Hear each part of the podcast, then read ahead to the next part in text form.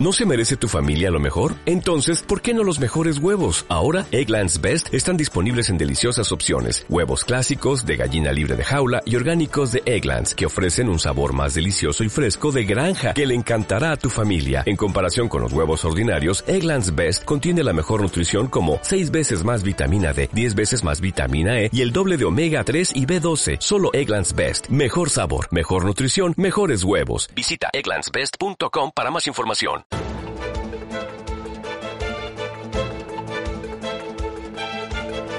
El primer análisis de la mañana.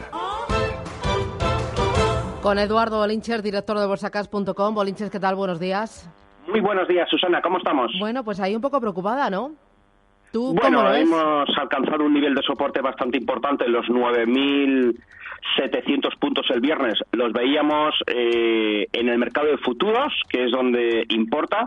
Eh, a las puertas estuvimos de verlo en el mercado de contado y a partir de ahora, bueno, pues eh, tuvimos ya una interesante recuperación el viernes antes del cierre que a priori debería darle un poquito de continuidad, ¿no? Entonces, bueno, vamos a ver eh, si bien es cierto que se ha roto un soporte vital, lo lógico y lo normal es que cuando un soporte se rompe vuelve a ser testeado. Atención, 9.940 puntos. Creo que debemos ir a testear ese nivel.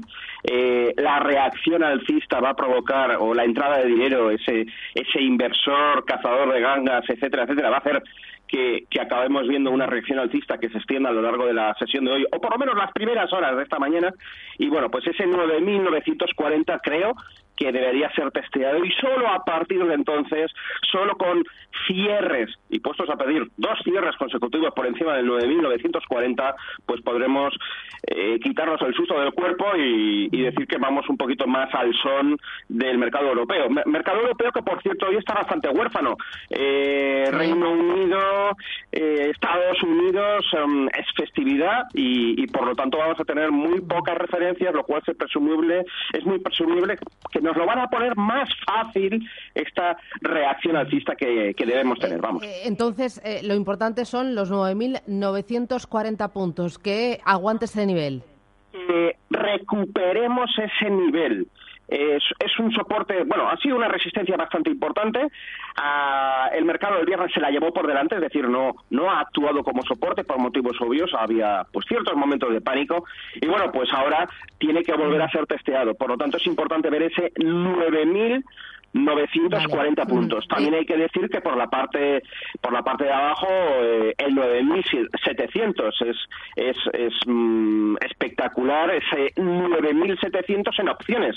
Tenemos 26.000 contratos eh, de, de, compra y 27.000 contratos de venta de cara al vencimiento del próximo 15 de junio. Por lo tanto, se genera no solo un nivel de soporte resistencia natural por técnico, sino también psicológico porque está prácticamente todo el mundo, todos los inversores en opciones están colocados ahí vale. en el 9.700. De hecho, el futuro del el viernes hizo un 9.695, es decir, que podríamos decir que lo, lo testeó y lo recuperó, puesto que el cierre fue en 9.800 vale. y, y, la idea es que hoy siga escalando un poquito. Pero bueno, yo digo que es vital la primera hora de contratación. De 9 a 10 vamos a ver la continuidad o del miedo y por lo tanto a partir de las 10 nos iremos hacia abajo o los cazadores de ganga son muy numerosos y nos llevan a ese 9.940. Por abajo, el 9.700, obviamente. Eh, en el peor de los escenarios, ¿los 9.700 estás seguro de que van a aguantar? No, aquí esa palabra vale, vale, vale. está eso no no no no jamás eh, a ver, aquí no se trata de adivinar acontecimientos, aquí se trata de, de, averiguar dónde está el soporte y dónde está la resistencia. Y por lo tanto, hasta ahí, como decía una famosa presentadora, hasta ahí puedo leer, ¿no? Vale. Eh, el 9.700 es un soportazo brutal. El 9.940 es una resistencia bastante importante. Y el 10.300 eh, es una resistencia brutal. ¿Qué va a hacer el mercado? Pues que haga lo que quiera, el mercado es soberano y nosotros actuaremos en consecuencia. Pero si se pierde el 7.000, perdón, el 9.700, pues nos iremos al siguiente soporte. Hay un hueco ahí, a mitad subida veíamos un hueco y bueno, pues yo creo que ese 9 9.560 sería la siguiente cifra que me escucharías decir. Vale. Em, quiero que me expliques cómo lo del viernes fue realmente importante. Eh, en tus gráficos, ¿cómo leíste ese movimiento del IBEX? De estar en positivo a empezar a perder y a llegar a caer un 2,70% y luego cerrar con un descenso del 1,70%. Un día como el del viernes, con alta volatilidad, con movimientos bruscos muy rápidos, ¿eso tú cómo lo lees? Pues mira, en un gráfico, mm, si algo tiene de bonito el análisis técnico es que eh, reúne la psicología de masas, ¿no? En un gráfico de cinco minutos está totalmente todo explicado. Hay una gran tendencia alcista iniciada en los 9.340. Lo voy a poner en un vídeo para que lo veáis, para que lo vea toda tu audiencia, Susana. La línea tendencial se rompe, hay un hombro, cabeza, hombro generando techo y con línea primera clavicular en el 10.100. Se pierde este nivel y se alcanza alcanzan los 9.940, precisamente esa cifra, ¿de acuerdo? Vemos la reacción alcista a modo de pullback al 10.100 y el mercado se gira. El jueves no marcó nuevo mínimo respecto al miércoles, pero el viernes, tras unas horas de contratación, se pierde el 9.940. A partir de entonces está activada la figura, que por cierto, figura que nos prometía una bajada mínima a los niveles del 9.835 y que se pasó un poco y que nos devolvió casi al cierre esa zona. Por lo tanto, todo justificado, todo medido por simple herramienta técnica. Línea tendencial rota, pauta de máximos y mínimos decrecientes después del techo y sobre todo una figura que no suele fallar mucho, hombro, cabeza, hombro. Infalible. Vale. Eh, a modo de titular, en el mercado americano, niveles a vigilar esta semana que mañana arranca para, para los indicadores de Wall Street.